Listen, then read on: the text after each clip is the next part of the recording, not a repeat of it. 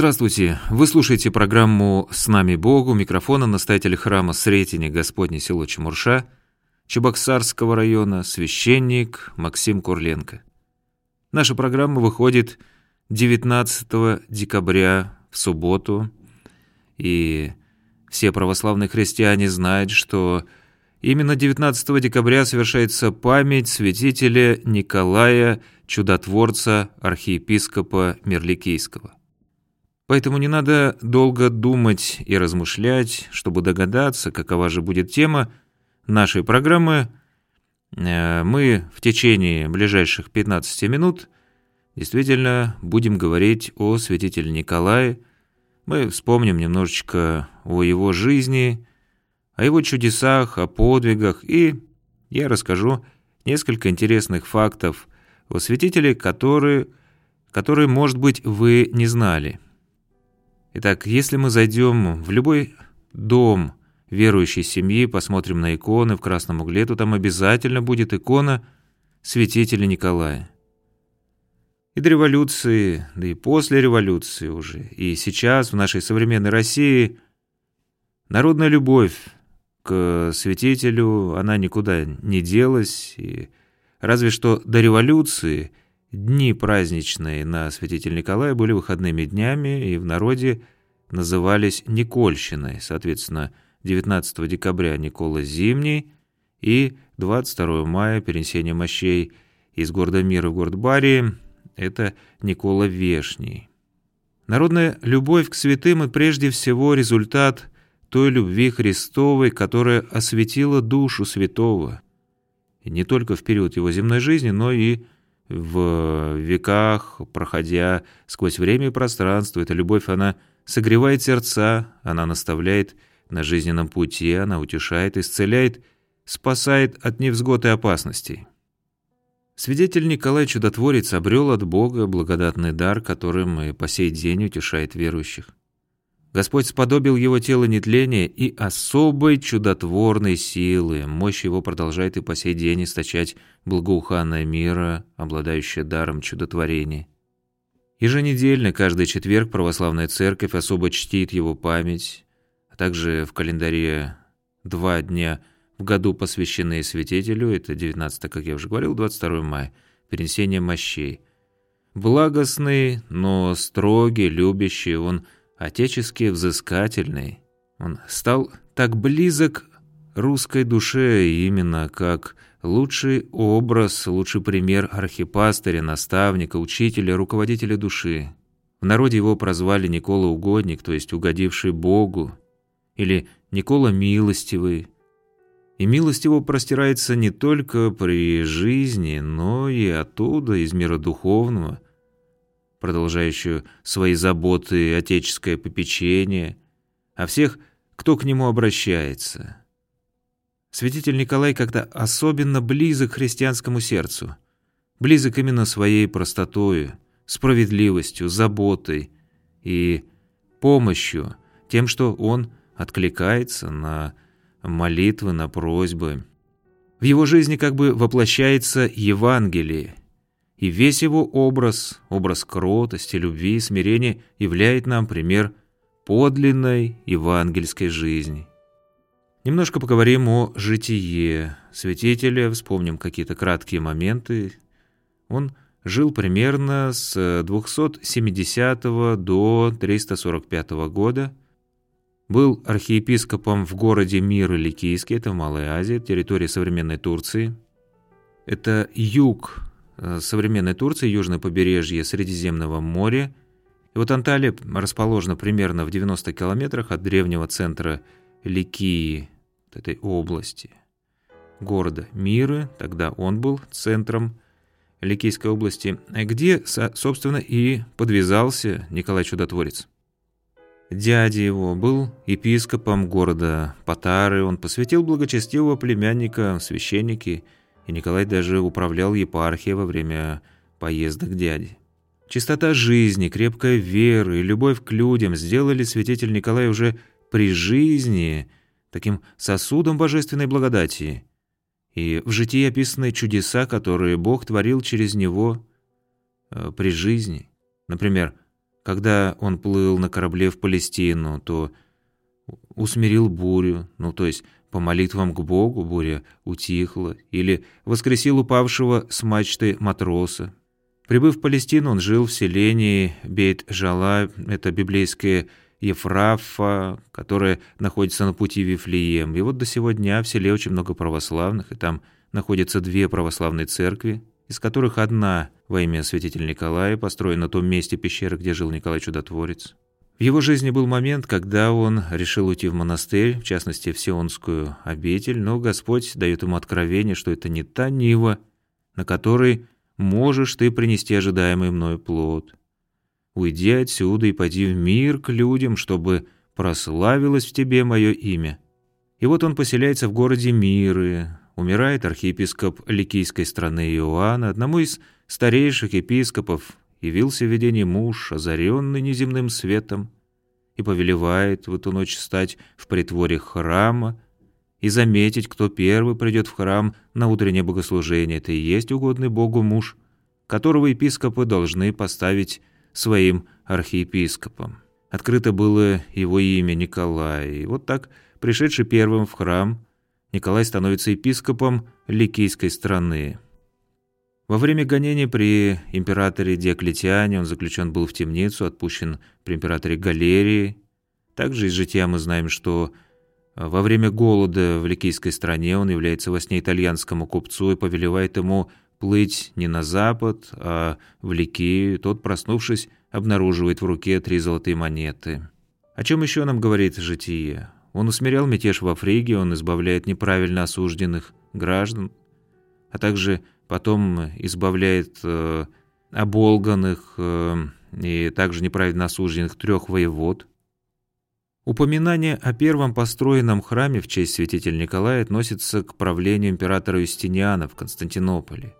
А на Руси множество соборов и монастырей, церквей посвящено святому еще с древнейших времен, и нет, пожалуй, ни одного города без Никольского храма.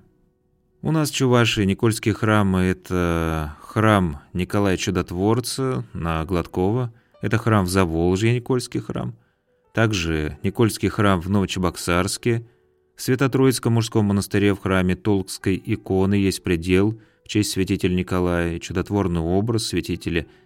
И резная икона с древности, почитаемая в Чебоксарах, э, памятник XVI века. В Чебоксарском храме в честь э, иконы Божией Матери Взыскания погибших, это юго-западный район, там есть предел в честь святителя Николая. В Новочебоксарском соборе князь Владимира есть также предел в честь святителя Николая. Если мы берем Чебоксарский район, то в Сюктерке храм святителя Николая, село Ишаки, в Цивильском районе есть часовня, в деревне Тойси, например. Часовня в деревне Актай Маргаушского района, часовня – на кладбище в Ядрине, часовня в деревне Большие Багиши Ядринского района, в деревне Кукшумы, храм святителя Николая в селе Николаевском Ядринского района, в селе Чаганары. Это говорю я только о Чебоксарской епархии. А если сюда добавить еще храмы по всей Чувашской республике, то есть Канашской, Алатырской епархии, то насчитывается порядка 60 храмов и часовен. Я порылся в интернете и нашел такую статистику, что вообще в России порядка где-то около трех с половиной тысяч храмов в честь Николая Чудотворца, если брать православные храмы на территориях бывшего СССР, вообще по миру, то будет примерно семь с половиной тысяч храмов свидетель Николая Чудотворца. Именно православных храмов. То, о чем я говорил в начале программы, что можно, пожалуй, с уверенностью сказать, что нет ни одного города, где не было бы храма Николая Чудотворца, это, скорее всего, действительно так. Но если все-таки такой город есть, то, безусловно, это нужно срочно исправить и построить там храм в честь этого великого святого. Во имя святителя Николая Чудотворца был крещен в крещении Фотиевое, так называемое крещение, это киевский князь Аскольд, Первый русский князь-христианин, скончался он в 882 году, и над могилой Эскольда святая равноапостольная Ольга воздвигла первый в русской церкви храм святителя Николая в Киеве. В Древней Руси главные соборы были посвящены святителю это в Изборске, Острове, Можайске, Зарайске и в Новгороде Великом. Древнейшее изображение святого в церкви, в римской церкви Санта-Мария Антиква, это около 720 года, есть изображение Николая Угодника. Из древних икон, например, чудотворная икона, находящаяся в монастыре святой Екатерины на Синае, это конец X века. А на Руси, дошедшие до нас, древние иконы, они датируются XII веком. Ну и, соответственно, далее уже 13-14 их гораздо много. Одна из древнейших икон — это XII век. Вообще, с древнейших времен на Руси этот святой занимает особое место и в древнерусской литературе, в сказаниях, в былинах, в пословицах, в поговорках, в легендах. Например, о том, как Никола Милостивый спасает Ниву крестьянина от града и помогает мужику воз вытащить, и не побоялся из-за этого заморать свое райское платье. В былине Садко Никола Можайский выступает как защитник православной веры, и он там противопоставлен – языческому божеству, морскому царю, и между святителем Николаем и морским царем идет борьба за человеческую душу. Или вспоминаются поговорки, например, «Коли зима на Николин день след заметает, то и дороги не стоять». Вот такие раньше были поговорки, но тогда еще не было дорожных работников и дорожных служб, которые несколько вносят некоторые коррективы. А, перед Николой Иней Овсы хороши будут. Цены на хлеб строит Никольский торг. Да Николы крепись, хоть разопнись, а с Николы живи не тужи, потому что все уже зима, уже все работы полевые сделаны.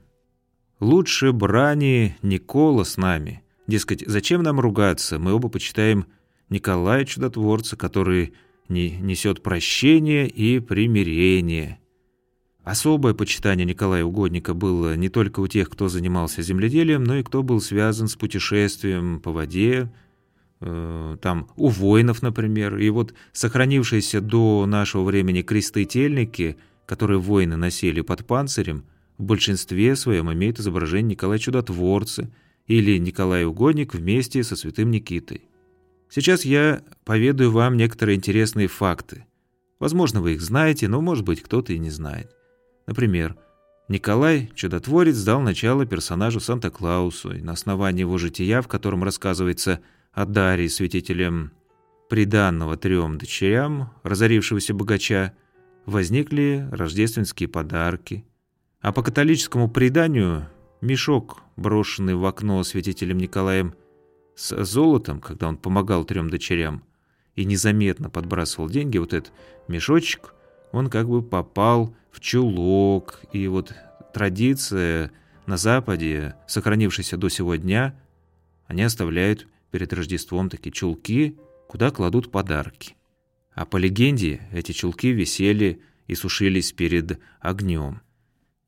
При своей жизни он был крепким мужчиной, ростом примерно где-то метр семьдесят, с высоким лбом, выступающими скулами и подбородком – и носом, стремящимся к орлиному, карими глазами и смуглой кожей. Это все по данным Манчестерского университета, когда в 2009 году ученые этого университета реконструировали образ Николая Чудотворца по его мощам. Отошел к Богу он в возрасте примерно 70-80 лет и был погребен в соборной церкви города Миры – Такое сильное почитание и, как следствие, возникающие духовные стихи, былины, о которых мы немножко упомянули, не могли быть результатом просто прочитанного жития и чудес, которые там фигурируют. Это, конечно, результат реальной духовной жизни народа и молитвенного общения со святителем, реального ощущения его любви, его заступничества. Попроси Николу, а он скажет Спасу. «Нет за нас поборника, супротив Николы», — говорили в старину — на этом наша программа подошла к своему завершению. У микрофона был настоятель храма Сретения Господня село Чемурша Чебоксарского района священник Максим Курленко. До свидания, до скорых встреч.